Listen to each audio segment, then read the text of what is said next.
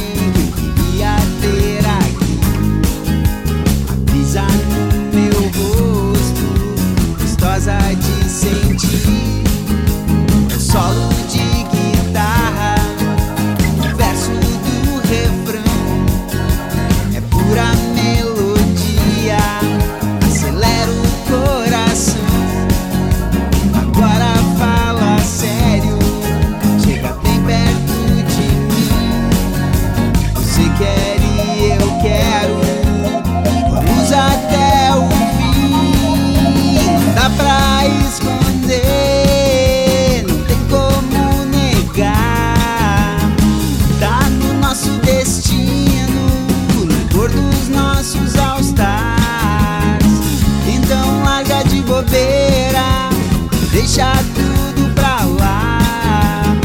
Só fecha os seus olhos e vem me beijar. Dá pra esconder, não tem como negar. Tá no nosso destino, cor dos nossos altares. Então larga de bobeira, deixa tudo.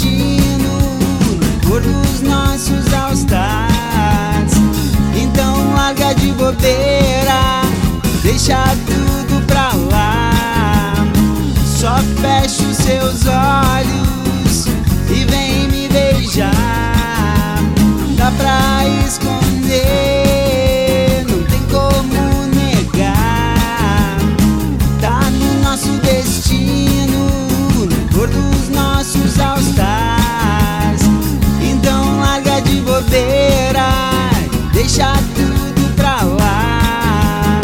Só fecha os seus olhos e vem me beijar.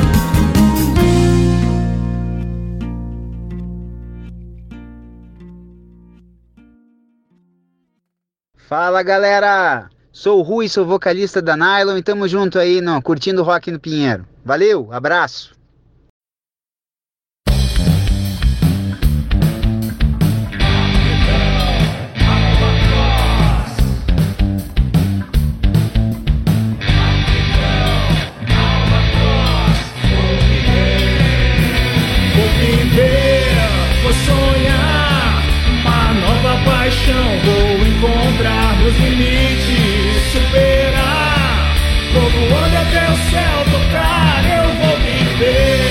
Vou sonhar. Uma nova paixão, vou encontrar meus limites, superar. Vou voando até o céu tocar. Vamos viver em pleno movimento, vamos criar o nosso próprio vento. Junto de amigos, com a família ou sozinho, busque trilhar o seu próprio caminho. Deixe de lado a dor e a decepção. Cante com a gente com alegria e emoção. Vou viver, vou sonhar.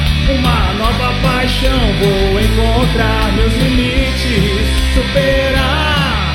Vou voando até o céu tocar, eu vou viver, vou sonhar.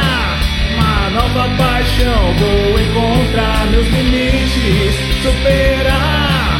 Vou voando até o céu tocar. Não importa sua cor e nem a sua idade, opção sexual ou nacionalidade.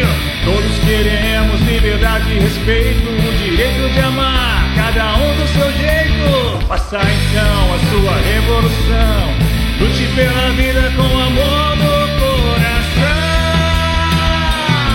viver, vou sonhar, uma nova paixão, vou encontrar meus limites, superar. Vou voando até o céu tocar, eu vou viver, vou sonhar, uma nova paixão, vou encontrar meus limites, superar. Vou voando até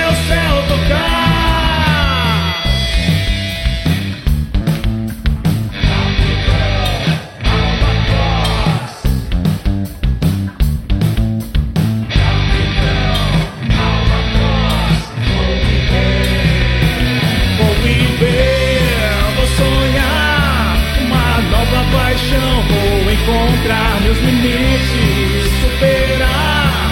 Vou voando até o céu tocar. Eu vou viver, vou sonhar uma nova paixão. Vou encontrar meus limites,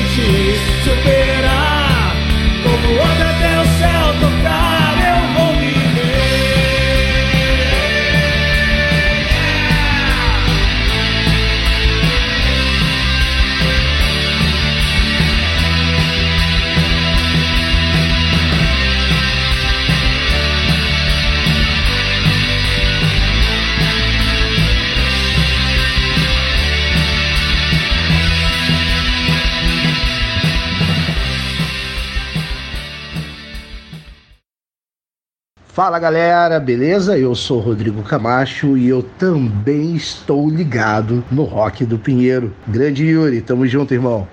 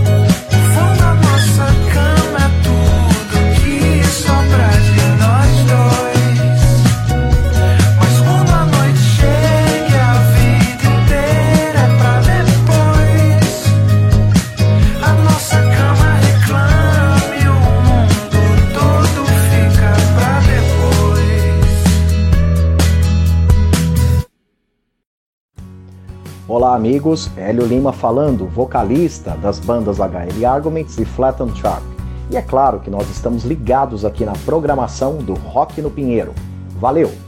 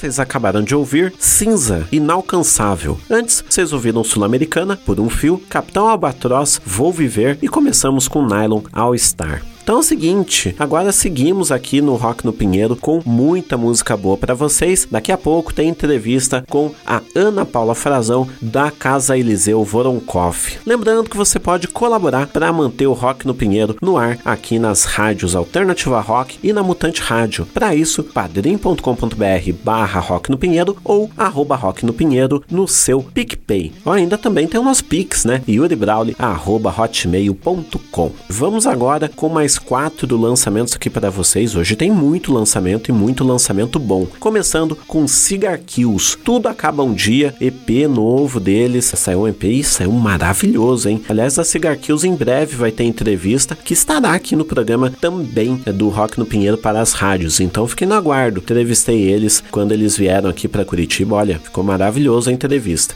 Desse EP, nós vamos com a música Tudo Acaba. Além disso, nós também temos Horney, que estava um tempinho sem lançar nada novo, agora veio com EP Four Rooms for For Fools. Se eu não me enrolei no inglês, é isso.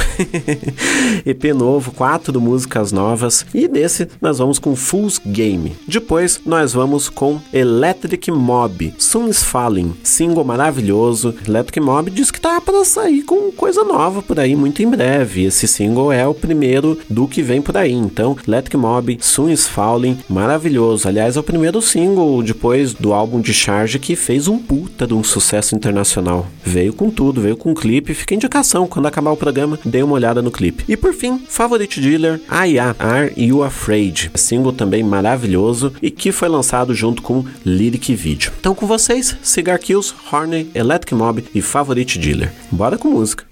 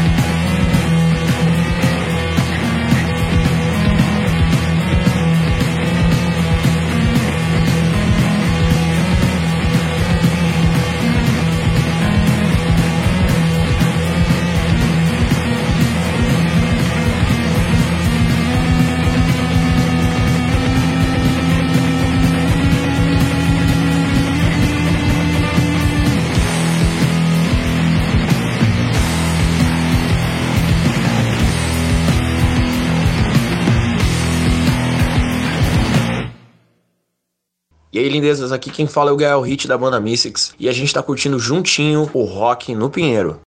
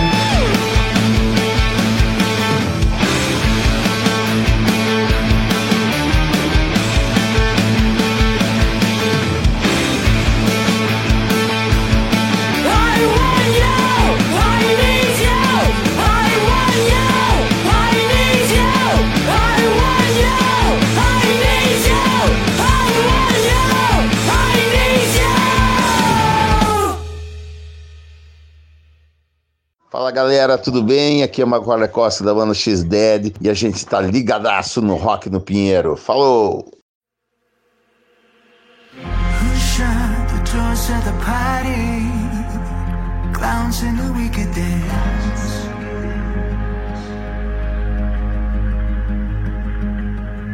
footsteps guiding the slaughter.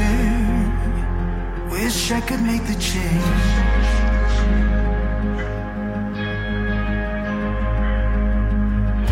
There's no life in the vine now. Too late to take back letting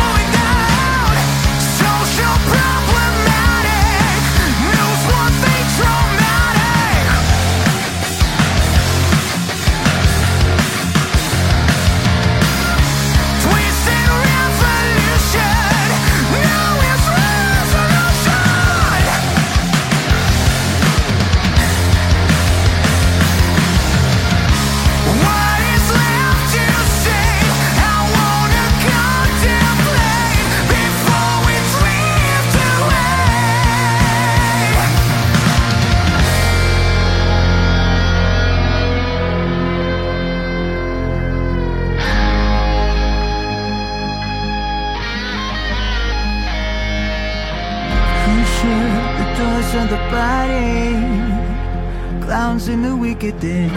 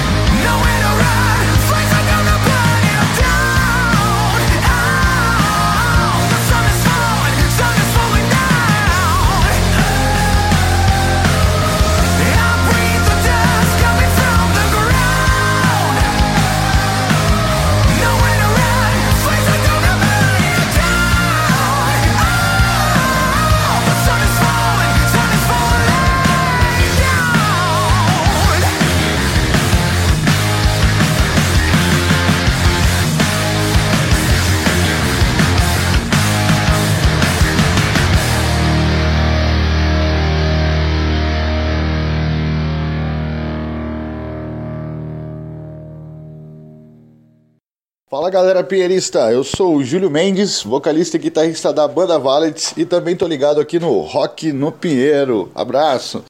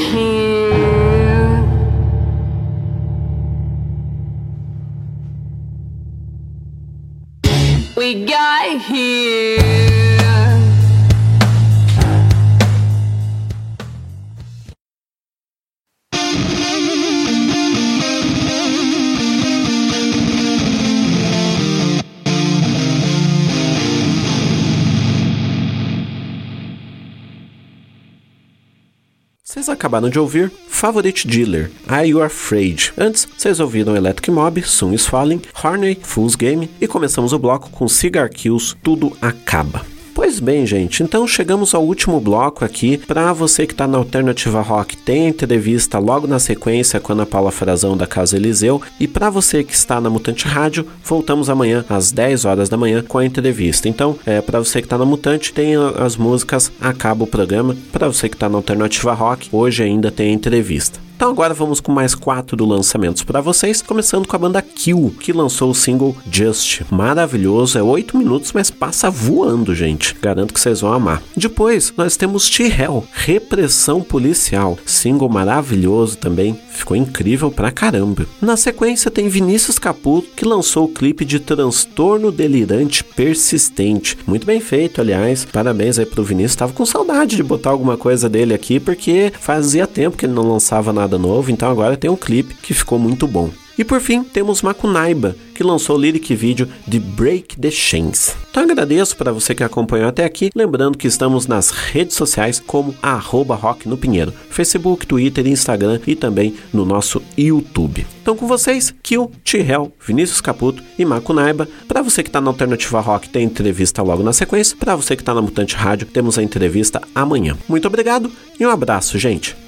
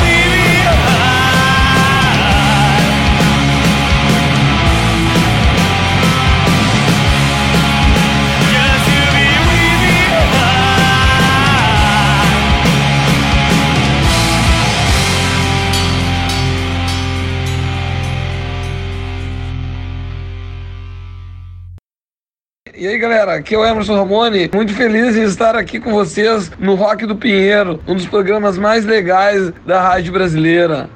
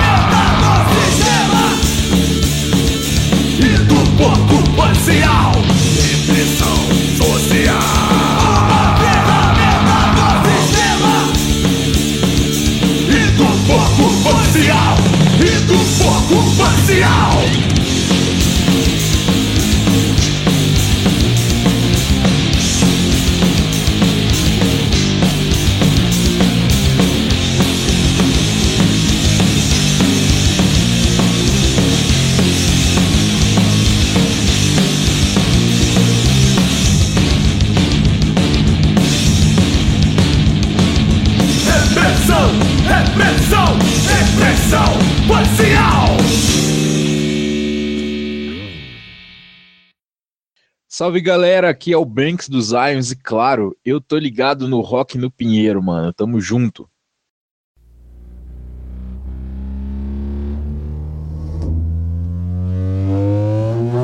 Aluguei um duplex na sua mente. Você não viu se acha bom, não passa de um inocente. Pau no cu, falastrão, olha com quem se tromba no chame no peito. Essa bola pode ser uma bomba. Aluguei um duplex na sua mente. Você não viu se acha bom, não passa de um inocente. Pau no cu, falastrão, olha com quem se tromba no chame no peito. Essa bola pode ser uma bomba.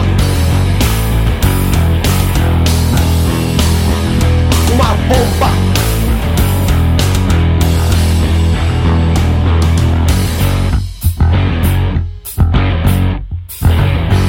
Meu corre é grande, os meus sons também. Se não é pra somar, nunca vou atrasar. Desde pequeno sabia o que queria pra mim. Sem código de barra pregado na testa. A vida é boa, então vamos pra festa. Pare de tomar veneno, não repasso conversa. Sigo no meu jeito, sempre jogando limpo. Sem falta ou de mão, nunca entro pedido. Vai ter que me escutar, vai ter que respeitar. No melhor estilo, vai ter que me engolir. Engolir. Alugando duplex na sua mente Você não viu se acha bom, não passa de um inocente Pau no cu, falastrão Olhe com quem se tromba no chame no peito Essa bola pode ser uma bomba Aluguei um duplex na sua mente. Você não viu se acha bom, não passa de um inocente. Pau no cu, falastrão, olhe com quem se tromba, não chame no peito. Essa bola pode ser uma bomba. Uma bomba. Rockhead Skate foi assim que cresci. Tony Hawk, Legião, Racionais MC Sempre acreditei, minha vida é assim. Amizade, suação, copo cheio na mão. Um de cabeça em pé, ditando nas pessoas. Não vai ser uma pequena, vai mudar minha opinião. Nunca tive ilusões, sempre fui sobrevivente. Meu amigo, então permita eu sair da sua mente Sua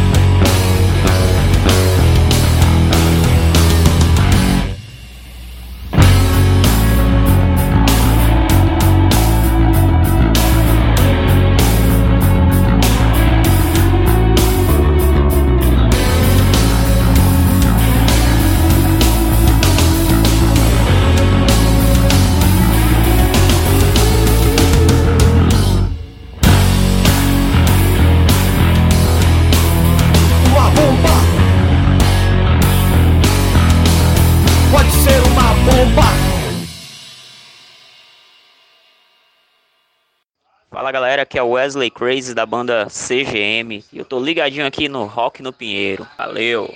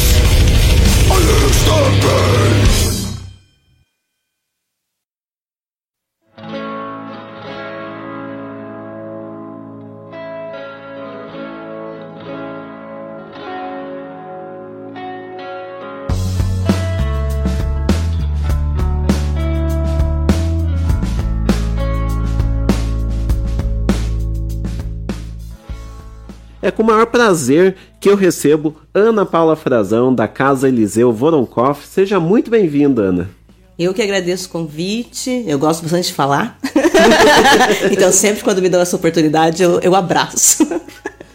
Pô, sensacional, até coincidiu, porque meio que o programa de hoje, aliás, com a indicação do programa da semana passada, complemento com o da semana passada, porque a gente estava falando com a Dalzine muito a respeito é, da. É, com Douglas Roberto da Dalzine, a respeito de como que é a cultura em Araucária e tudo mais. Então acho que a gente está muito bem complementado com a Casa Eliseu também. Então explicando primeiramente o que, que é exatamente Casa Eliseu, para quem está chegando agora. Então, a Casa Eliseu. Primeiro, acho que é sempre legal falar um pouco sobre esse nome, né? Por que, que a gente escolheu colocar o nome do Eliseu Voronkoff. Então, a gente. O Eliseu foi nosso professor no Teatro da Praça. Depois, nós trabalhamos juntos no teatro é, durante um tempo. Ele era o diretor e a gente dava aula lá. E aí, o Eliseu foi assassinado em 2003 num crime de homofobia. Então, quando a gente foi abrir essa casa, esse espaço, a gente sabia que ia ser casa o nome. Aí, um dia eu pensei, pô, vamos colocar Eliseu Voronkoff. Aí, conversei com os meninos. Os meninos acharam, não, acho que é uma boa ideia também pra gente, primeiro, lembrar que alguém foi, foi morto nessa cidade por ser quem era, né? Acho que isso é uma coisa para que não se repita. E também para que a gente possa começar a criar essa memória dos artistas que tiveram aqui, que foram importantes, de como a arte é relevante, né? Porque pessoas como Eliseu transformaram a vida de muitas pessoas. Tipo, eu sou artista hoje por causa do Eliseu, do João, do Marcos, da Cindy, né? O Fernando que trabalha comigo, o Robledo, o Paulo. Então a gente vem também dessa sequência de artistas que já trabalhavam aqui na cidade. Então também com essa ideia da gente poder manter essa memória. Dito isso, aí a gente tem, então é um centro cultural multiárea. No começo a gente achava que a gente ia ter teatro e dança moderna, né? Que era o que o Fernando fazia e, eu, e os meninos fazíamos. E no final das contas a gente conseguiu é, abraçar outros agentes culturais da cidade também.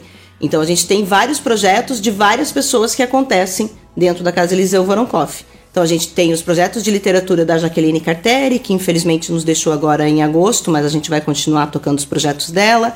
A gente tem o Cineclube do Johnny Castro, aí a gente tem o pessoal que dá aula, então tem o Desafia, que é da Thaís, que é uma sexóloga e professora de educação física, que trabalha com empoderamento feminino através da dança. Aí a gente tem as aulas de dança cigana da Michelle. Então, todos os amigos que tinham alguma coisa, ah, algum projeto, a gente trouxe para casa. Então, isso faz também com que a casa tenha muita coisa acontecendo lá o tempo todo. Pô, sensacional. E como que é justamente esse trabalho de agregar tantas artes no- numa mesma casa? Então, isso eu acho que foi se delineando meio que naturalmente. Eu acho que a cidade estava precisando desse espaço e as pessoas já tinham suas ideias. Então foi muito, na verdade foi muito fácil, né? Foi só dizer sim. Aí a gente, a gente sempre disse sim. Né? Aí a gente teve outras ideias, a parede de exposição. Vamos disponi- disponibilizar esse espaço para os artistas da cidade? Então a gente tem mensalmente uma exposição, a gente disponibiliza, qualquer pessoa pode expor, a gente não faz uma curadoria do tipo, ah, se você já é um artista consagrado ou não. Então a gente já recebeu trabalhos da Federal, a gente já recebeu trabalho de outros artistas também, mas a gente abre para quem quiser expor. Aí a única coisa é que se tiver venda, Aí a gente negocia 5 ou 10% do valor da venda. Se não tiver venda, não tem nenhum custo para artista. Às vezes a gente divide os custos do evento de abertura, quando tem evento de abertura. Que é uma coisa também que a gente está pensando agora em deixar de fazer, porque estava nos frustrando muito. Porque às vezes vai muita gente, às vezes não vai ninguém. Então daí o artista fica frustrado, nós também. Então também a gente, só se o artista quiser, a gente faz esse evento de abertura. E, e eu acho que foi isso, foi dizer sim. Né? É, tem um monte de gente produzindo. Tem um monte de gente precisando desse espaço. A gente tem o espaço lá, a gente vai ser. A gente vai ter que pagar o aluguel do mesmo jeito. então eu acho que foi isso. E, e pra gente ver que tem um monte de gente fazendo coisa legal. Eu acho que era só. Só precisa alguém que diga sim, vamos fazer. Pô, sensacional. Ó, o Fabrício da Alucinados falou que conhece você, diz que fizeram parte do Conselho de Cultura do Estado do Paraná. Sim, isso mesmo. Nós fomos do conselho de 2012 a 2014. Ele é de São José dos Pinhais, né? Meu parceiro de conselho. Pô, sensacional. Aliás, deixar um grande abraço pro Fabrício, um cara que realmente luta é, pelo, pelo rock, pela, é, pelas artes em geral. Um abração, Fabrício. É, eu também quero mandar um abraço pro Fabrício. e venha me visitar, Fabrício. Venha conhecer aqui a nossa casa. Pô, sensacional. O Fabrício já, já veio aqui uma vez. É, tá, é, eu entrevistei ele uma vez, pô, foi sensacional. e bom, até te perguntar a respeito do Conselho de Cultura do Estado, porque como que é exatamente esse conselho? Então, É, eu acho que é bem importante a gente falar sobre isso, que é uma construção de política pública, né? Que a gente precisa começar a se apropriar desses lugares. A gente está num momento bem difícil para a construção de políticas públicas, mas é, foi construído, né, na gestão do PT desde 2003, os conselhos. Então, é, o Plano Nacional de Cultura previa que cada estado e cada cidade precisava ter um conselho, conferência de cultura, secretaria de cultura, um plano de cultura e um fundo de cultura. E aí, a gente começou aqui em Araucária também a implementação mais ou menos nesse período, em 2010, 2011. E aí eu me candidatei para o Conselho do Estado e eu fui eleita para representar a setorial de teatro. O... Nessa época o Fabrício era o representante da música. E aí o Estado estava nessa implementação do sistema. A Araucária tentou fazer tudo de uma vez, o Estado fez por partes. Então o Estado primeiro fez o conselho para depois fazer o fundo, enfim, daí colocou, criou o Profice, até a gente trabalhou na, na elaboração do Profice, que é a lei de incentivo do Estado, e eram instâncias muito importantes que eu acho que precisam ser retomadas, que partia da ideia de você ouvir as pessoas para criar as políticas. Então isso é muito importante. E por isso que as pessoas precisam, quando ouvem falar de conselho, ah, tem plano diretor, tem putz, que saco. Mas é ali que se ouvem as pessoas para poder criar as políticas públicas. Então, o trabalho do conselho era mais ou menos isso, e surpreendentemente, numa gestão do Beto Richa. Né? Ele criou o conselho, e inclusive era um conselho onde a gente podia realmente eh, participar efetivamente. Assim. Eles colocaram, inclusive, no. é, então ele é dividido, né? Ele é paritário. É uma parte da sociedade civil, uma parte de, do governo. E aí, na parte do governo, eles escolheram pessoas ativas no Estado. Então a gente conheceu o Danilo, que era um menino de Jacarezinho, que era do PT. E nessa gestão entrou como representante do governo nesse conselho. Então a gente tinha um conselho muito bom naquele período. E a gente conseguiu fazer um enfrentamento muito bom. Então era criar política pública junto. E daí você ia para uma conferência grande, que daí nessa conferência podia ir quem quisesse, uma conferência estadual, que foi em Guarapuava, uma das que a gente participou. Então você, era, você tinha que ouvir os agentes culturais para criar as políticas. E o conselho tinha essa obrigação de levar essas demandas e aí colocar isso para votar. Então o que, que a gente vai criar? Daí, por exemplo, a gente na época não conseguiu criar muita coisa porque é tudo muito burocrático, né? Mas eu acho que uma coisa, aumentou nossa formação enquanto agente cultural, a gente entender como se constrói política e a gente conseguiu estabelecer o Profice, que hoje é a única lei de incentivo do Estado que sai de dois em dois anos, né? E tinha que ter saído ano passado, saiu esse ano ainda com atraso, então nesse teve um intervalo de três anos. Mas é uma lei de incentivo que você pode ir lá, escrever teu projeto e aprovado teu projeto, você sai para captar esse recurso a- a- através de impostos do Estado. É uma, parecido com a lei Rouanet, mas aí você não pega imposto de renda, você pega o ICMS. Então é, é, é muito legal. Eu acho assim, que hoje o conselho parece estar um pouco menos ativo, mas eu também não tenho acompanhado muito efetivamente esse trabalho e também não tenho visto deles a tentativa dessa escuta da sociedade civil. Mas eu acho que são instâncias que precisam ser retomadas. Inclusive na cidade de Araucária, esse conselho precisa voltar a existir. Então a gente precisa é, se apropriar desse lugar. Essa ia ser justamente a minha pergunta. Como é que tá essa situação em Araucária? Então, então a gente está sem nada, né? Nesse momento, a gente está no momento de total abandono das políticas públicas. E a gente estava conversando um pouco antes, eu acho que a gente tem um problema muito sério na nossa cidade, que é uma gestão que não está pensando nas pessoas. A gente está pensando numa estrutura. Ter estrutura, tudo bem. Quem lida com as pessoas de verdade? Porque eu acho que é, é com isso que a gente negocia, sabe? Todo mundo se sente sozinho, todo mundo tem tristeza. E a gente não entende por que, que a sociedade está ficando doente. A sociedade está ficando doente porque a gente não está negociando isso. Né? Porque todo mundo fica triste, sozinho, tem medo de morrer, tem solidão, tem. E a cultura é muito importante nesse lugar. Né? E de você se sentir acolhido e de você se sentir parte de alguma coisa. Quando você não investe cultura, você também está criando uma cultura. Mas é uma cultura muito negativa, é uma cultura da negação. É a cultura onde a pessoa não percebe que faz falta mais. Daí você vai discutir com as pessoas no site da prefeitura, às vezes. Teve um dia que teve conferência disso, disso. Eu falei, pô, da cultura nunca mais teve conferência. Uma mulher falou assim: ah, mas a gente tem que se preocupar mais com a saúde.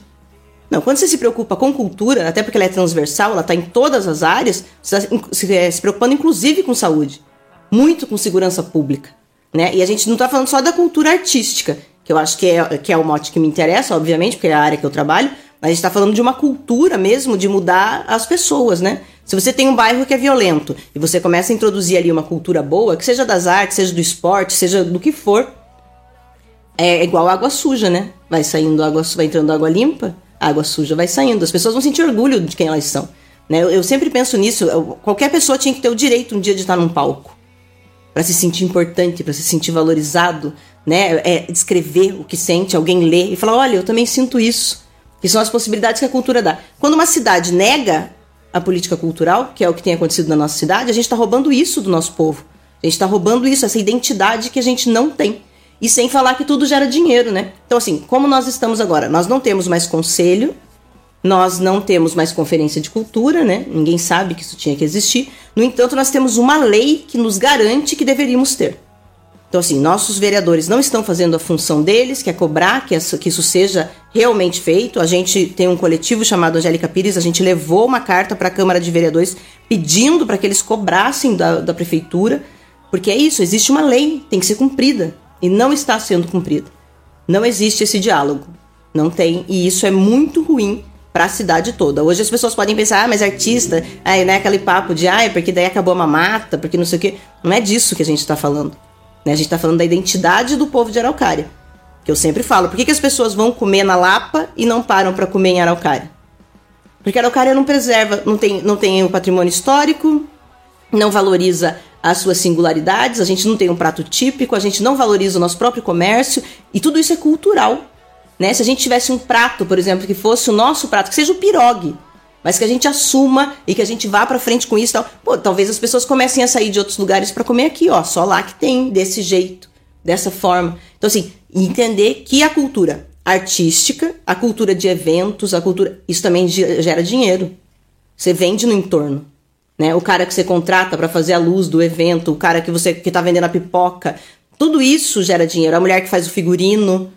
Então você precisa entender e atrai turista, né? Se a gente tivesse grandes eventos, grandes festas, então assim a gente precisa voltar, eu acho que a ver a, a cidade como uma cidade de gente, não uma cidade para carros, uma cidade que tem ótimos asfaltos, muitas luzes, né? E, e não, não valoriza as pessoas. Então eu acho que isso é é muito importante e para isso as políticas públicas são fundamentais e ouvir as pessoas, porque senão você cria política pública burra, né? Enfim. Vou deixar você perguntar um pouco, senão eu é, é um assunto que eu gosto muito, então eu. Não, mas tá sensacional. O Fabrício mesmo ele falou que tá adorando a tua explicação. E ele até falou um detalhe, que quem participa da- do Conselho de Cultura é voluntário, nunca ganha nada para Uhum, participar. mesmo. É um trabalho voluntário, aqui na cidade também seria. O que a gente também tem entendido hoje e que a gente tem tentado, assim, mas tudo depende também da honestidade do povo, sabe? Isso é muito importante. Era que o conselheiro ou ele possa participar dos editais, porque hoje as leis não permitem. Só que daí você pensa, um artista para se dedicar dois anos para participar do conselho, esse cara não vai poder concorrer em edital, esse cara não vai ter recurso nenhum e não recebe para participar do conselho. Então, quanto que vai interessar para as pessoas participarem desse conselho se isso vai limitar é, o- que elas recebam recurso. Então também eu acho que esse desenho precisa ser refeito, repensado de uma forma que não vire barganha com o governo, porque não pode ser isso, né? Tem que ser ir lá para representar a classe que você está representando, né? Se é a setorial de teatro, se são os músicos, se são ouvir essas pessoas e levar essas demandas. Mas também esse lugar que o conselheiro fica é um lugar muito ruim que eu acho que precisa ser repensado. Pô, sensacional. É, o Fabrício até falou que não é só aqui em Araucária que tá tendo isso da negação da cultura, que lá em São José dos Pinhais também tá assim. Acho que o Paraná num todo, né, tá meio que assim. É, a gente tem o Ratinho que acabou com a Secretaria de Cultura do Estado. Então é isso que eu falo. é, eu, eu- eu brinco com eles, né? Eu ainda converso muito com eles. Então o Otávio Zucon também era conselheiro com a gente. Outro dia eu falei, Otávio, quando que a gente pensou que um dia na vida a gente ia pensar que saudade do Beto Richa? Porque pelo menos tinha secretaria, tinha conselho, entendeu? A gente estava podendo discutir, ouvir, alguém nos ouvia. Agora ninguém ouve. É é uma coisa tão absurda. Tem uma matéria, eu sentiria vergonha. A Luciana Casagrande hoje é superintendente de cultura do Estado, que virou uma superintendência dentro da Secretaria de Comunicação. Quer dizer, nós viramos um nada, né? Ela falou, tem uma matéria que começa assim, ó, do alto do pré, do alto de sua sala num prédio histórico no centro de Curitiba, Luciana Casagrande enxerga todo o Paraná. Eu sentiria vergonha de começar uma matéria com esse título. Uma- um estado que só tem equipamento público de cultura do estado na capital. Como é que enxerga todo o Paraná? Não tá fazendo conferência, não tá ouvindo as pessoas, como é que tá enxergando todo o Paraná? Então é assustador, assim. E a gente tá. É um declínio nacional, né? É um declínio nacional. Eu sou conselheiro, eu sou parecerista hoje da Lei Rouanet, da lei federal. É um pingo de projeto chegando para ser avaliado. Entende? Porque aí a lei tem que mudar, a lei tem, ah, a lei tem um monte de problema, cara, mas a gente nunca pode falar contra as leis de incentivo. Porque tem uma coisa que a gente precisa entender e o Estado precisa entender o seu lugar. Quem faz cultura é o povo. O Estado não produz cultura. O Estado precisa financiar a cultura, fomentar a cultura. Quem produz cultura é o povo. E como que esse recurso vai chegar? Se não for através de lei de incentivo, de fundo de cultura. Entende? Então, assim, essas políticas precisam ser desenhadas e o Estado precisa entender o, estado, o lugar dele. O Estado não produz cultura. O Estado tem que fomentar quem produz. Porque quem que faz a cultura de um Estado? Quem faz a cultura de uma cidade? As pessoas. E elas vão fazer como? Como que a gente vai garantir uma identidade da cidade se as pessoas não ganham para fazer? Entende? Tipo, essas pessoas ficam num vácuo, não tem política que fomente isso, não tem uma feira para você vender teu artesanato, não tem, sabe, nada que valorize o que é genuíno, o que é nosso aqui. Como é que a gente vai ter uma cultura local? Então as leis de incentivo, elas precisam ser, ah, elas precisam melhorar? Com certeza. Acabar com elas nunca. E a gente tem que aprender a fazer essa defesa. Lei- tem que ter lei de incentivo. Isso é o mínimo que tem que ter. É o mínimo. Elas têm que mudar de formato? Com certeza precisa. Pô, e isso me lembra uma reunião que eu até tive com o Alexandre. Antes, deixa eu mandar um abraço aqui pro eh, Sata Studio, que chegou aqui, e o Alexandre Queiroz também, um grande amigo, um abração. Mas é, que eu tava numa reunião junto com, é, com o próprio Fabrício, tava o Ângelo, o Ângelo que é, por muito tempo estava lá em Piraquara, né? É, depois eles vieram formar o Coletivo das Culturas, o Vlad Urban. E foi muito falado a respeito da dificuldade que tem desses projetos chegar realmente no público interessado, que é o público-alvo deles. Que é muito burocrático, primeiro para a divulgação chegar nos artistas e depois para os artistas é, conseguir entrar nessas leis. É.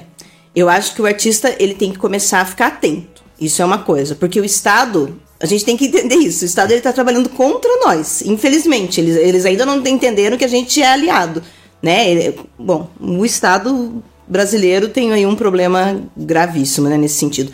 Mas a gente tem que estar ligado nessas instâncias. A gente tem um problema de divulgação, por exemplo, do caso da Rouanet, da Aldir Blanc, por exemplo, que foi um vácuo ali, que foi época de eleição. Então eles não podiam divulgar.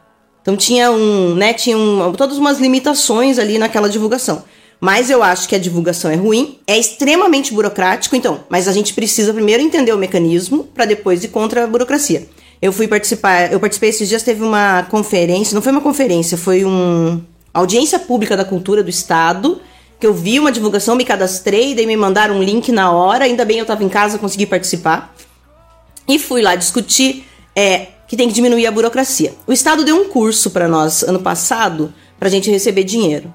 E era um curso de formação para espaços e equipamentos culturais. É, teve uma aula com o Célio Tourino, que é um dos caras que criou o. Como que era o nome do projeto do governo? Que eram espaços culturais, tinha um nome lá, e aí o governo dava um subsídio para manter esses equipamentos que já existiam nas comunidades, assim. Tem um nome, isso eu não vou lembrar agora, quando eu lembrar eu falo. Aí o Célio Torino deu uma aula e ele falou o seguinte: ele falou, nós temos que desburo- desburocratizar o processo, porque a gente não pode deixar o artista sendo um burocrata. Porque é isso, se você leva você, um um tempão para criar a burocracia de mandar o projeto. Depois que você manda, que você aprova o projeto, tem uma burocracia terrível para você prestar conta. Que você presta conta igual o cara que faz asfalto. Entendeu? É nota por nota. Eu não sei. Ele falou: não, nós temos que começar a brigar para que seja o produto. Se eu falo que eu preciso de 150 mil para fazer 20 apresentações desse espetáculo, e se eu digo, eu mando um orçamento e ele é aprovado, e depois eu não preciso mandar nota fiscal. Eu fiz as 20 apresentações, elas aconteceram do jeito. Acabou a prestação de contas. Daí, dentro, pra você ter uma ideia de como a gente tá muito bitolado. O pessoal fala: não, mas tem que ter burocracia, porque senão o pessoal vai roubar. Eu falei, gente, não, a gente precisa educar as pessoas, isso é cultural. A pessoa não pode roubar. E de um jeito ou de outro, ela vai roubar de quem? Dela mesma? Porque ela vai ter que entregar o produto.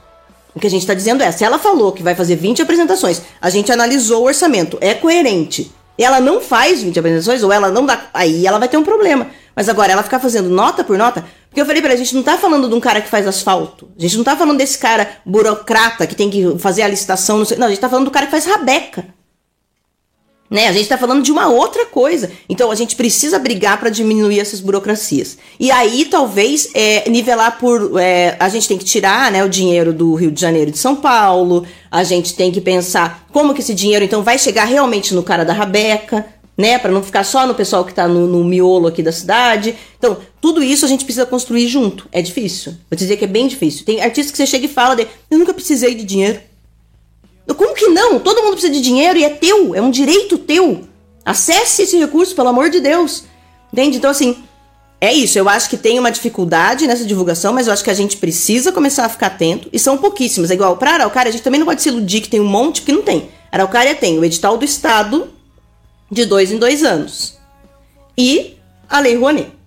É isso. Se abre algum edital nacional da Funarte, de não sei o quê, é isso pincelado, assim, às vezes a gente tá num governo que não faz edital, então muito menos. Então a gente também não pode se iludir que tem um monte de edital, porque não tem. A Lei Rouanet fica aberta o ano inteiro. Mas é uma burocracia, assusta de, de, de começo, assim, você fica assustado, mas não é tão terrível quando a gente- quanto a gente pensa. A gente aprovou um no Profice do Estado. A gente fez um festival de teatro de bonecos com recurso da Copel. A gente captou 158 mil. É a primeira vez que eu vi tanto dinheiro na minha vida. A gente teve que devolver dinheiro porque sobrou, né? Porque você só pode usar nas rubricas que você colocou lá. Então, se algum lugar sobra dinheiro e tem umas bobagens na lei que é tipo, o captador tem que ser 10%.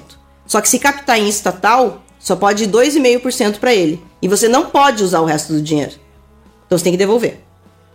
Mas assim, durante a gente fez o processo, então a gente passou, a gente fez toda a burocracia de mandar o documento, mas eles explicam, você entende? Ninguém vai deixar você se ferrar sozinho. Você fala, olha, eu não entendi esse documento, alguém vai te responder. Ó, eu não, não tô entendendo o que eu tenho que fazer no banco. Aí você vai no Banco do Brasil aqui, uma grossura dos infernos, né? Você vai lá, vai falar com a mulher grossa, daí ela não vai te explicar direito, você volta pra casa, liga pro Estado, ó, não consegui abrir a conta. Eles vão te explicar. Então, assim, eu acho que tem que vencer essa barreira do medo também.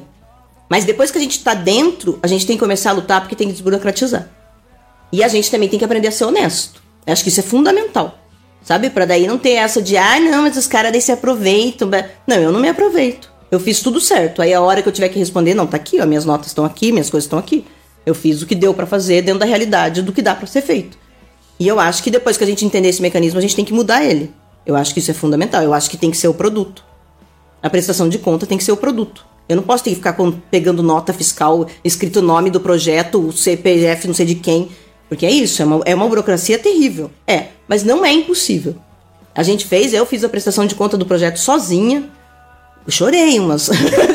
chorei um pouco. Mas fiz. Então eu acho que a gente também tem que quebrar essa barreira do medo, sabe? Eu acho que a gente tem que meter a cara e fazer. E no pior das hipóteses, você devolve dinheiro. É só você não gastar. Deixa lá na conta. Ó, não consegui fazer, pode levar de volta. Não quero mais essa merda, né? Eu acho que é isso, mas acho que a gente tem que romper essa barreira, porque é nosso. Pô, sensacional. E bom, foi falado alguns, alguns nomes de lei, então para entender aqui o que, que é o Profício, o que, que é a lei do Rouanet, o que, que é a lei Aldir Blanc e agora tá saindo a lei Paulo Gustavo, alguma coisa do tipo? Paulo Gustavo. A Paulo Gustavo ela tem mais dinheiro para o audiovisual, mas também vai ser uma lei emergencial, que era para ter saído agora, né? Mas nosso bondoso presidente criou uma MP depois da gente ter derrubado os vetos, depois da gente ter conseguido de todas as maneiras fazer a lei vigorar esse ano ainda, porque era para vir para ajudar, porque a gente que trabalha com cultura sabe que a gente saiu tudo esgualepado da pandemia, ninguém recuperou ainda o, o que tinha antes, né? O, o- e eu não tô falando de dinheiro, tô falando do fluxo de trabalho, ninguém recuperou. É, então, a Paulo Gustavo seria uma lei emergencial no mesmo molde da Aldir Blanc, que também foi uma lei emergencial durante a pandemia. Então, eram, e eram coisas simples. Às vezes tinha que mandar um vídeo, às vezes você tinha. é, alguma burocracia pro cara da Rabeca? Sim. Ainda muito burocrático. A gente tentou fazer com que fosse uma bolsa direto com o artista, só se inscrevesse e recebesse, mas não conseguimos é, a- avançar com isso. Mas é isso. Então, a Lei Paulo Gustavo, a Lei Aldir Blanc foram leis criadas para o período da pandemia, onde nós tivemos que parar totalmente, né? Porque nós trabalhamos com público. Então, aí veio um recurso que já estava no Fundo Nacional de Cultura. Quer dizer, esse dinheiro só podia vir para nós. Porque daí tem gente da sociedade, é, mas tem gente que não ganhou, tem profissão que não ganhou, que tem profissão que não sei o quê. Sim, mas esse dinheiro só poderia ir para os artistas. Ele não poderia ir para outro lugar. Só poderia ir para o pessoal da cultura. Então foram leis emergenciais, nós ainda temos dinheiro, então do fundo do audiovisual veio para Paulo Gustavo, que deve, se tudo der certo, executar no ano que vem. Então possivelmente vão ser editais bastante simples. Então são editais que você vai ter que mandar um vídeo, você que vai ter que fazer. Aí a gente recebeu, por exemplo, da Aldir Blanc, é, dinheiro para o espaço cultural, onde nós demos contrapartidas para a sociedade é, quando terminou a pandemia. Então lá na casa nós abrimos seis bolsas é, de um ano, né, que a gente deu gratuitamente. A gente selecionou alunos de escola pública, tal, em entrevistas com a presença de uma assistente social. Então nós demos seis bolsas, nós acabamos dando uma a mais, demos sete. A gente ofereceu cinco, seis encontros de dança circular em espaço público. A prefeitura escolheu que a gente fizesse uma na Feira do Peixe e depois as outras no centro de convivência, no dia de- do dia do idoso. A gente fez lá. E a outra, a gente tem mais uma contrapartida que a gente executou, as visitas de escola também, que a gente ofereceu seis visitas de escola na casa, com contação de história, para conhecerem a casa, fazerem uma aula de dança moderna. A gente acabou fazendo 12 e a gente ainda não parou. Então a gente continua recebendo as escolas lá porque funcionou muito bem. Então, assim, para entender que o espaço cultural que pega esse dinheiro, ele usa, né, esse dinheiro. Aí nós temos o Profice. Profice é a lei estadual. A lei estadual sai de dois em dois anos, todo mundo pode escrever, pode ser pessoa física ou jurídica, e você pode escrever teu projeto para lá, e esse recurso vem, é, você ganha um certificado para ir captar. A gente tem a sorte no estado, vai mudar isso, mas as estatais estavam bancando boa parte do recurso. Então a própria Copel, Sanepar, eles acabavam dando esse dinheiro. Hoje já está tendo que captar em outras empresas, mas daí você contrata um captador. Você é meio que obrigado a contratar. Você tem que prever no teu projeto 10% para o captador. Então você não vai precisar ir atrás do dinheiro, alguém vai para você. E aí depois você executa o orçamento que você apresentou. Então a gente tem um pouco de medo de orçamento, é porque dá trabalho, mas não é. Que é isso, você vai ter que orçar. Ah, eu preciso de um produtor, eu preciso disso, eu preciso disso. Você vai ler no edital, ah, eu não posso comprar, não pode fazer coquetel de abertura, então eu não vou colocar um coquetel de abertura. E é isso. E é uma lei burocrática, chata, mas não é impossível de fazer. E a Rouanet, que daí é do governo federal, que pode abater. Você também vai atrás da, de captar nas empresas, mas você também contrata um captador para fazer esse serviço. Na lei Rouanet, você não é mais obrigado a ter esse captador. E daí na Rouanet você tem valores, é, você tem que começar com um projeto de até não sei quantos mil e depois você pode ir aumentando à medida que você for ganhando experiência ali, tiver mais anos né, de atividade, então você pode ir aumentando os valores dos seus projetos. E é basicamente isso. Esses são os, o que a gente tem hoje, né? E Araucária já muito deveria ter uma lei, né? Pra gente entender o- a diferença que faz. Por que, que é, Curitiba tem toda a produção cultural que tem? Porque tem uma lei de incentivo desde 95. Nós não temos nenhum. Pois é, você chegou a falar da- das leis emergenciais, né, da pandemia, com o caso da Lei Aldir Blanc, Paulo Gustavo. É, e eu sempre converso, né, com muitas bandas a respeito, ah, é, como que foi para vocês durante a pandemia ter parado e tal, tal, tal. É, mas é, a gente, obviamente, que sempre abordou na parte do rock. Nas artes como um todo, teatro, circo, dança e tudo, como que foi essa pausa por causa da, da pandemia, ter que parar com tudo? Nossa, pra gente foi terrível, assim. Terrível mesmo de ficar doente fisicamente, assim, né? Porque é isso, como é que você vai pagar o aluguel?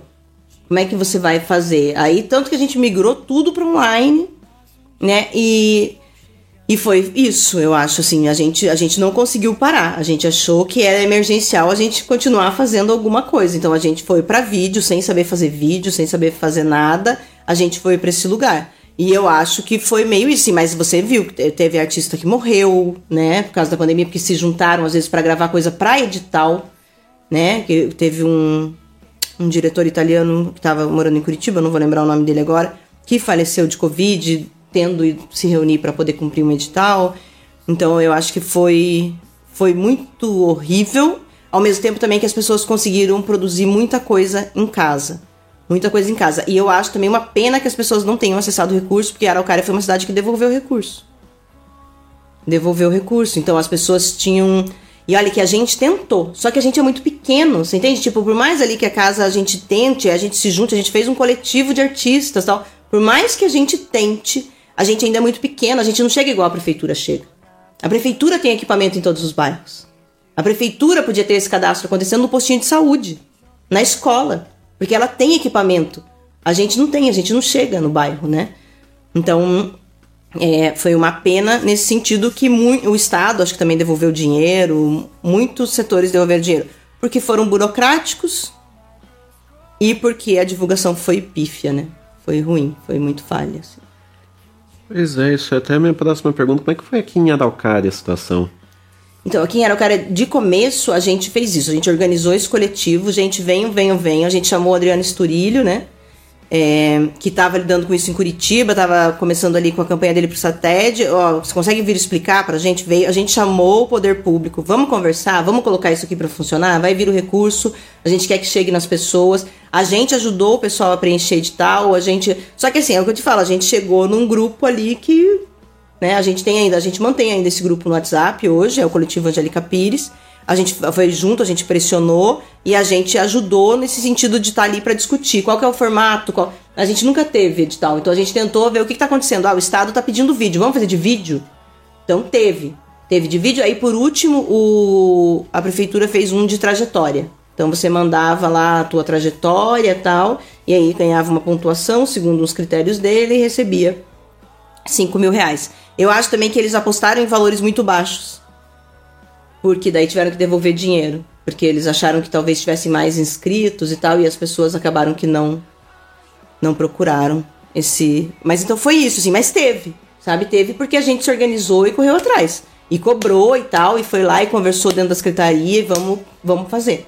Agora, daí teve na segunda leva, eu achei uma coisa estranha, porque eu acho que a prefeitura daí achou que já sabia fazer.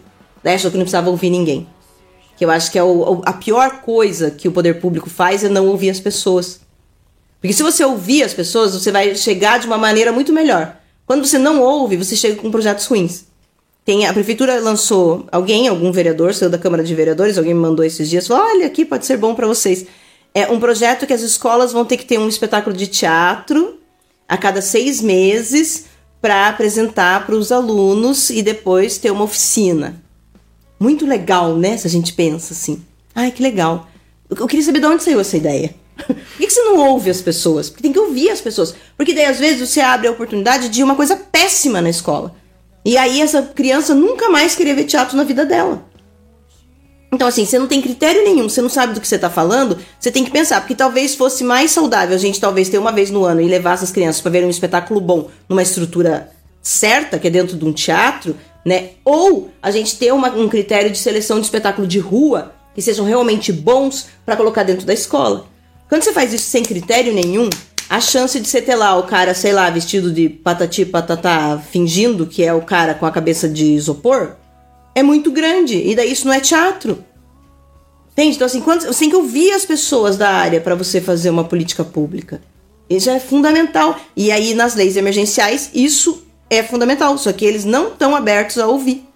Porque é difícil lidar com o povo. Claro que é. Você vai ter gente que não sabe o que tá falando. Você... Mas é esse jogo de cintura que o governo precisa ter, porque ele é o governo, ele trabalha para nós.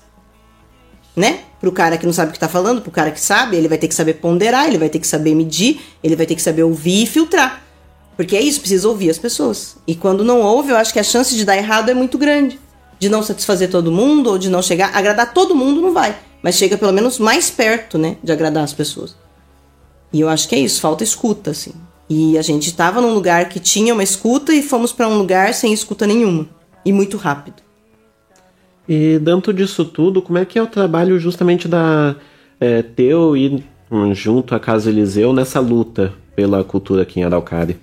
Então, eu, eu, no momento, assim, eu tenho cansado bastante de discutir com a prefeitura, assim. Então, eu vou aonde eu vejo que tem chance na prefeitura de algum diálogo. Então, a, a Secretaria de Educação tem sempre sido muito bacana com a gente. Então, a gente faz boas parcerias com a Secretaria de Educação.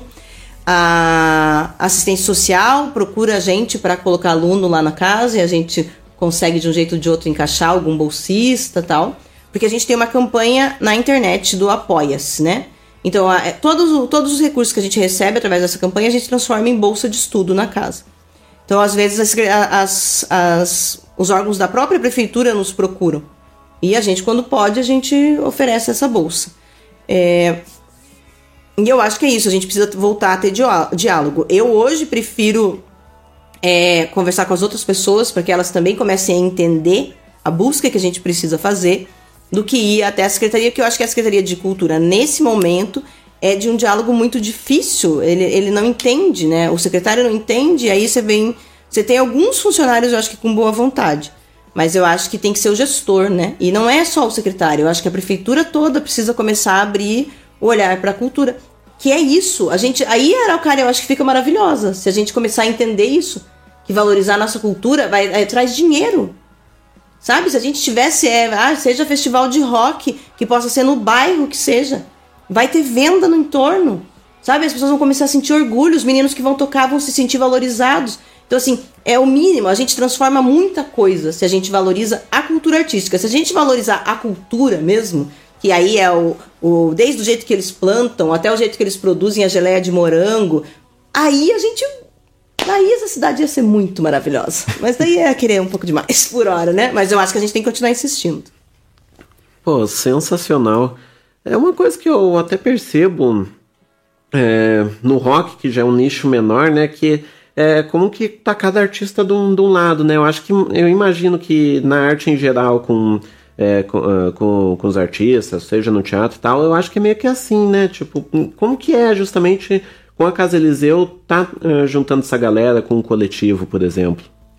Então, eu acho que vem também as pessoas que têm uma afinidade. Porque eu acho que também não precisa todo mundo trabalhar junto se não tem afinidade. Tipo, ah, sei lá, a gente não se gosta. Não vou obrigar a pessoa a, a ficar comigo porque não precisa, né?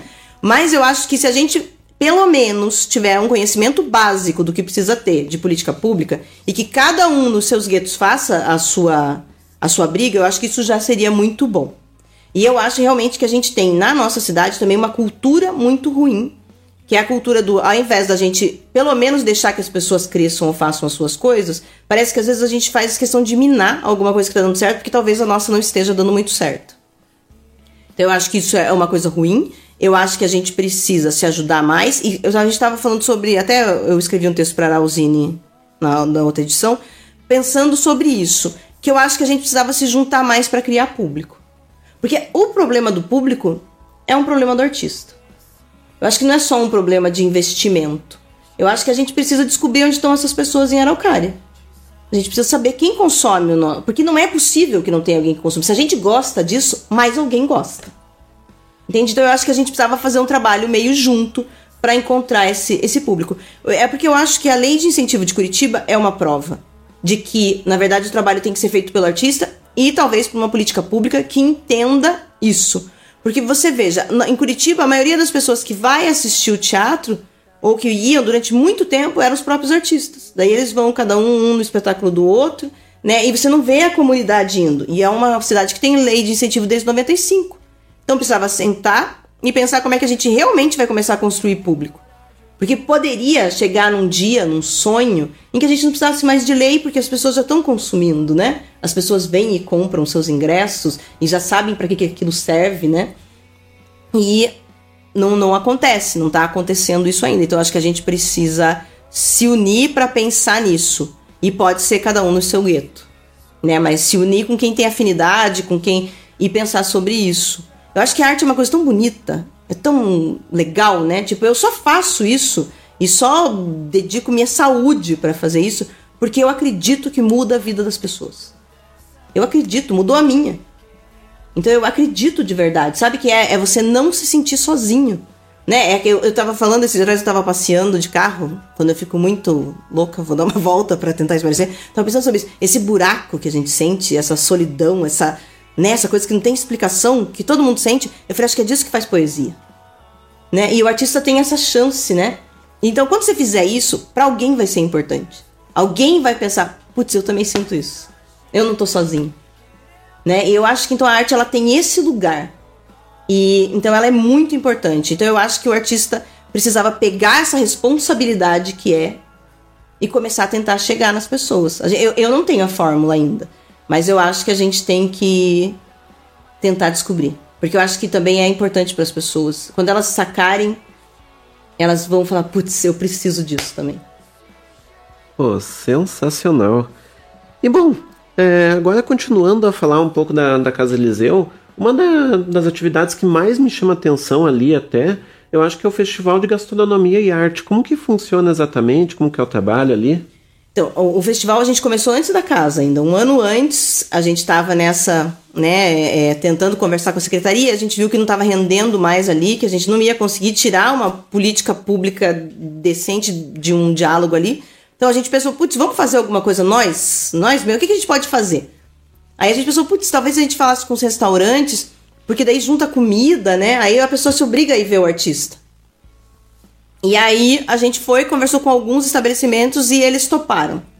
Então vamos fazer, daí vocês dão um pouco de dinheiro pra gente fazer material de divulgação, essas coisas, e aí vocês contratam os artistas. Aí vocês pagam o cachê do artista. E a gente faz essa divulgação conjunta. Então começou aí, e aí foi. Aí a gente, a gente tem dó de abandonar o projeto, sabe? Porque tem vezes que dá vontade. de dizer, ah, não vou mais fazer isso aí não. Não, porque nos primeiros a gente corria montar exposição, a gente ia de um lado pro outro. Não é, diminuiu um pouco essa, essa correria, porque o pessoal tem é, participado menos. E também os estabelecimentos saíram da pandemia muito de novo ligado nessa coisa de dizer, ah, só a música, porque daí. E nem valorizam o, o, o músico, sabe? Então também pro ano que vem a gente também quer repensar, reformular esse, esse lugar. Porque senão o cara do bar ele só quer contratar o artista que é mais barato. Tem, tipo, e o artista também precisa começar a levar público. Né? Porque daí tem uma troca. Aí os caras vão começar a achar que é bacana. Mas o que eu acho que é isso. A gente tem que começar a fazer um festival que chame a atenção das pessoas de outras cidades para virem para cá. Para vir nesse período, nós vamos comer em Araucária, porque tem uma série de receitas lá que são legais. Então a gente pede que seja é, com algum ingrediente típico aqui, né? Então, assim, sei lá, tem que ter linguiça, ou tem que ter ricota, ou tem que ter pinhão, ou tem que ter gasosa. A gente faz uma lista de ingredientes, a gente pra, pede para que tenha algum desses ingredientes. E aí que o, que o cara contrate artista para fazer. Então a gente vai para a sexta edição já, né? Então, dois anos seguidos a gente conseguiu um apoio da Bernec. A gente mandou o projeto lá e interessou para eles. Tipo, ah, essa coisa de ajudar o comércio e tal. Porque conversar com as empresas é uma coisa muito difícil. A gente tenta ainda é, trazer as empresas assim pela beleza dessa nossa fé na arte e tal. Não é muito isso que eu acho que interessa pra eles, não. Né? Daí, tanto que ah, o que chamou a atenção deles foi o lance da, do, do, ah, de ajudar os estabelecimentos.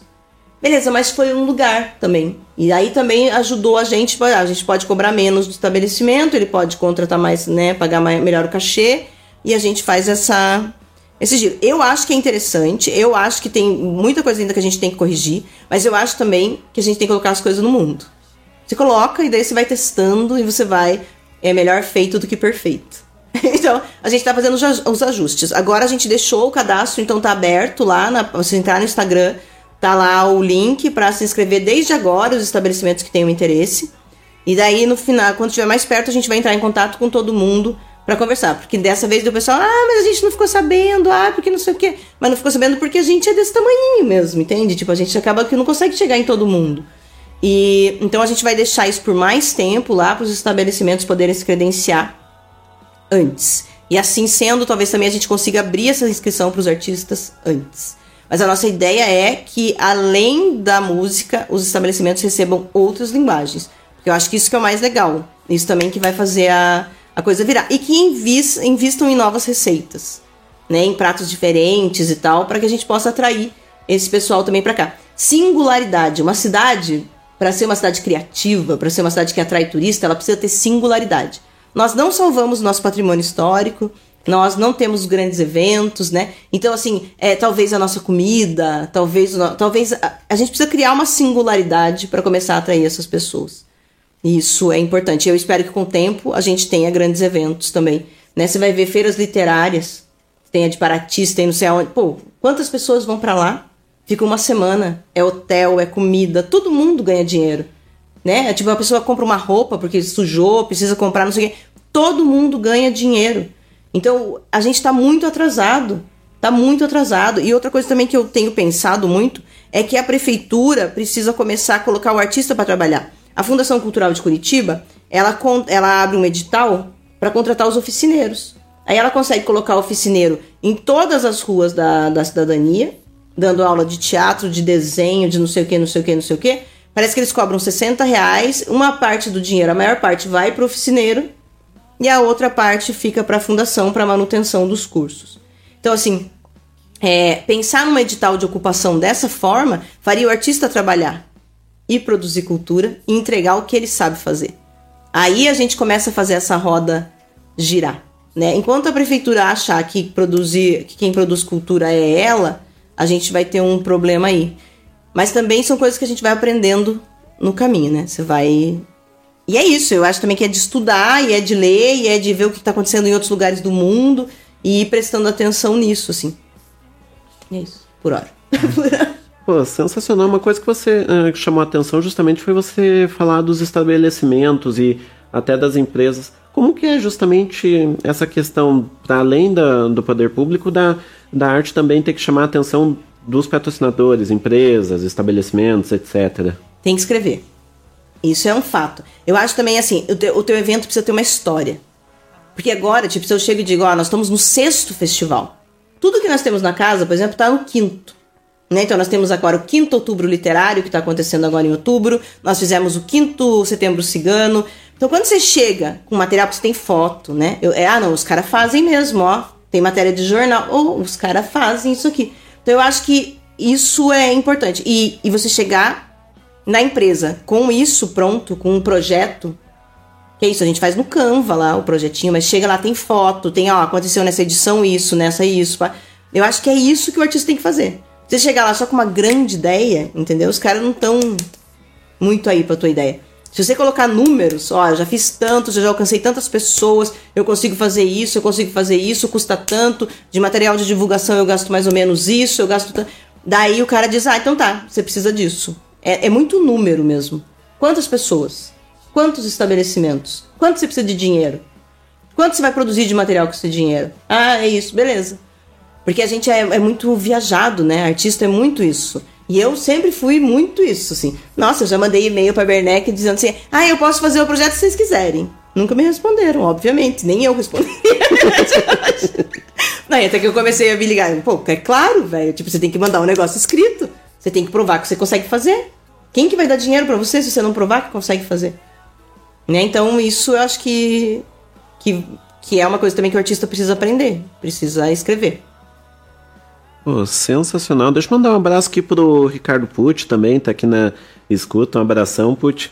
E, bom, é, chama a atenção justamente desse festival é, que você falou justamente a respeito da singularidade de, de Araucária e isso até refletido no- nos pratos.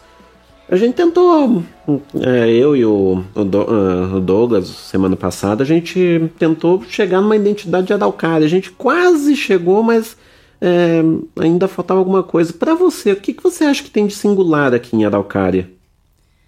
Ai, ai. Então, eu tenho muito medo dessa história da cultura polonesa. Mas eu acho que a gente tem que valorizar. Tem coisas. É isso que a gente precisa entender também. Tem é, culturas que precisam ser preservadas e, e culturas que precisam ser transformadas.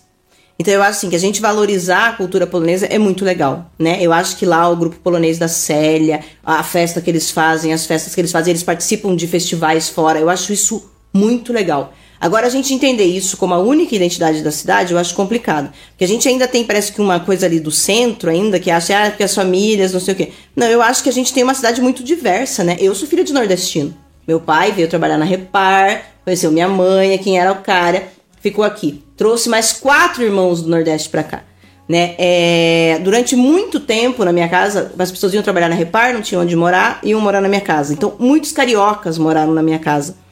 Então, é, a gente tem que pensar nessa cultura múltipla. É uma cidade múltipla, né? E que talvez essa seja a identidade dela. Não ser uma ideia, uma cidade que, ah, é porque é a cultura. Não, a gente tem os meninos do rap. São muito bons, com um trabalho muito legal, né? E, e com uma efervescência uma vontade de fazer. A gente tem esses meninos produzindo rap na periferia sem nada. Né? Então eu acho que talvez essa multi, né, essa, essa diferença, a gente tem uma cultura emo, né? A gente tem é, é, é muita diversidade e que talvez se a gente olhasse isso de forma mais ampla, seja mais fácil da gente chegar, porque isso é uma cidade que as pessoas vêm para trabalhar, né? É um estado que as pessoas vêm para trabalhar. Então assim, a gente tem ainda ah, o pessoal que veio, que estava no interior, tal, não sei o que, a gente tem essa identidade ainda que eu acho muito legal. Mas a gente também tem essa identidade construída aqui nessa cidade das pessoas que vieram de fora e que ajudaram a construir tudo isso aqui. Então, talvez se a gente ficar muito com esse foco de achar uma identidade única, Eu acho que não é bem isso, Araucária. Eu acho que Araucária é essa salada mesmo de gente, entendeu? Não à toa o nosso prefeito é, sei lá, né, do, da Arábia, não sei muito bem de onde ele é. E que eu acho que é muito legal, porque a gente precisa, precisa respeitar isso. Precisa respeitar essa cidade que acolhe. Do jeito dela, mas acolhe. Né? Eu acho que agora é, é a gente reconhecer isso como a nossa identidade. Acho que isso é importante. Pô, E, sensacional. não- e também eu quero me retratar aqui, que eu não quero ser preconceituosa. Falta de informação mesmo, que eu não sei de onde isso é, mas eu sei que ele é de algum lugar. Tá, aquele lugar. Eu não sei como dizer. Porque isso também é muito ruim, né? Quando a gente fala da- das, do- das pessoas sem, sem saber muito bem sobre o que está falando, a gente tem que tomar certos cuidados para não parecer que está sendo racista, preconceituoso, xenofóbico, essas coisas. Porque eu acho que é importante. Se isso está em voga, se as pessoas estão discutindo isso, é bom que a gente também se repense nesse lugar. Né? É para melhorar o mundo, não é para ser chato. Ah, porque o mundo tá ficando chato. Não, não. O mundo tá melhorando. A gente tem que tratar as pessoas com respeito. Pois é, felizmente a sociedade evolui, né? É. Ou tenta. o Fernando Vidal tá aqui, mandou, eh, mandou um coração. É que ele é ao lado da, da nossa equipe, é o meu braço direito lá, nosso professor de dança moderna, meu amigo desde criança. Começamos fazendo teatro juntos no Teatro da Praça. Pô, sensacional. E você falou justamente sobre esse, eh, todas essas culturas que envolvem a Araucária. Como que é juntar tudo isso em projetos como a Casa Eliseu, o Festival de Arte e tudo mais? Eu acho que é a coisa mais legal. Assim, de, de a gente poder. Igual, tipo, eu consigo fazer uma parceria muito legal com o Vandal. A gente sempre consegue, que dá, a gente quer fazer coisas junto.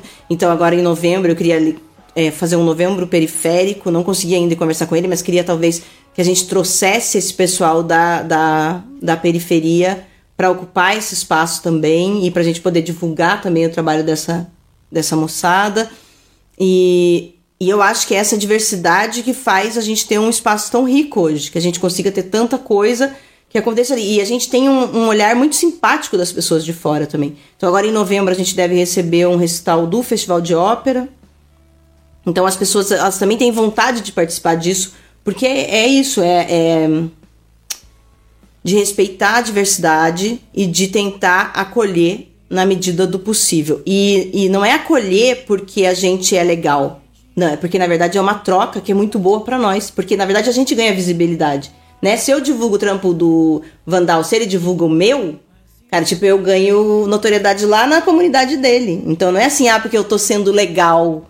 Não, é porque a gente junto talvez consiga começar a criar esse público, talvez fazer as pessoas, ó, daí alguém lá vai ficar sabendo. Ah, tem a escola, tem a casa de Voronkov. Mas até teve uma aluna nossa que chegou lá e falou: ah, não, porque o Gil Vandal, porque não sei o quê. Então é pra gente ver que não é assim, tipo, ah, o, o branco do centro sendo legal com os piadas da periferia. Não, é porque eh, se essa troca não existe, a gente não chega em outros lugares. Você entende? Eles não chegam aqui, a gente chega lá. Então, na verdade, é troca, não é? Porque eu, eu, eu, às vezes fico preocupada com isso, porque é elitista, é óbvio que é.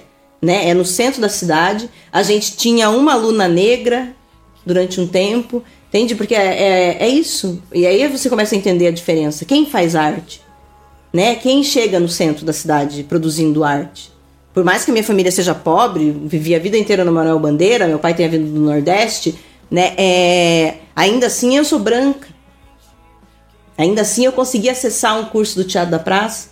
Talvez o menino lá do Tupi não consiga, talvez, sabe? Então, tudo isso eu acho que molda também um pouco. E, e a gente tem essa consciência ali que a gente tá num, num lugar, a gente acaba sendo, né? Porque a gente cobra e tal. Mas a gente também tenta fazer com que isso chegue em outras pessoas, que eu acho que é o mais importante. Hoje a gente tem bolsistas vindo da do Arvoredo, a gente tem ah, bolsistas vindo de outros bairros que a gente está conseguindo colocar ali dentro da casa, né? Mas a gente vê que tem uma dificuldade grande mesmo de acesso. E daí como é que essa gente vai negociar as suas solidões, as suas dores, entendeu? Se ela não tem com o quê? Daí a gente não quer que tenha violência nos bairros, a gente não quer. Como é que não vai ter? Né? O Gil Vandal fala uma coisa que é fato, ele falou assim: "É, o Estado só chegava onde eu moro através da força policial. Não tinha esgoto, não tinha posto de saúde, não tinha nada. Mas a polícia tava lá pra bater nos piá, pra fazer. Entende? Tipo, então como é que daí essas pessoas vão conseguir, né? E daí quando os meninos se acham no rap, você acha, porra, que massa! Né? Você transformar isso numa coisa legal. Então acho que é que é isso. E, e eu fico muito feliz, assim, de quem vem, de quem chega na casa, de quem a gente consegue trazer, que a gente consegue trabalhar junto. E também tem muito isso também. Eu testo às vezes, porque não é com todo mundo que a gente se dá bem. Não é com todo mundo que vai dar certo. E não é obrigado a dar. Né? Então, às vezes eu falo, pessoal, ah, eu queria dar aula aqui. Então, vamos fazer umas oficinas curtas primeiro? Pra ver se a gente vai se gostar? Pra ver se vai dar certo isso aqui? Porque se não se gostar, não, né? Não faz sentido daí produzir coisa legal junto se a gente não se gosta. Então, acho que é isso. Pô, sensacional. A gente está chegando aqui ao final da, da entrevista. Eu tenho que agradecer, muito obrigado. A conversa hoje foi riquíssima. Eu que agradeço, de verdade. Eu, eu gosto de falar sobre isso, eu, mas eu acho assim, que todo mundo precisa se empoderar desse lugar. É, falar uma coisa para as pessoas entenderem. Assim, eu, eu, me fa, eu falo sempre que eu sou uma cria de política pública. Né? Porque eu vim de escola pública, cria de política pública de cultura. Quando o Teatro da Praça abre uma oficina de teatro que eu posso fazer, uma política pública de cultura. Eu fiz o curso de ator do Colégio Estadual do Paraná, de graça. Um curso, é uma política pública de cultura. Eu fiz a Faculdade de Artes do Paraná, uma política pública de cultura. Eu me formei muito do que eu sei hoje de política pública nos conselhos de, de política aqui da cidade, de Araucária, porque a gente ajudou a instituir, porque eu trabalhava na prefeitura nessa época, a gente criou uma comissão para instituir essa política aqui na cidade, depois fiz parte do conselho, no Conselho do Estado, Políticas Públicas de Cultura. Então a gente precisa se apropriar da criação desse, dessas políticas. A gente precisa entendê-las, como elas chegam na gente, o bem que elas fazem pra gente e fazer com que elas possam chegar em mais pessoas. A gente precisa participar dessas discussões. Então, quando eu tenho a oportunidade de falar sobre isso, eu fico bem feliz, porque eu espero assim que a gente consiga despertar isso em mais pessoas, assim que as pessoas comecem a prestar mais atenção no que está acontecendo e que elas tenham o direito de ser ouvidas. A política pública para chegar em você, ela precisa partir do que você quer né? Ou do que, o que interessa para tua comunidade, o que interessa para quem tá junto com você. Então, é obrigação do vereador te escutar. É obrigação da prefeitura criar meios para te ouvir. Então, quando tiver conferência, quando tiver, é bom sei lá. É importante. Pô, sensacional.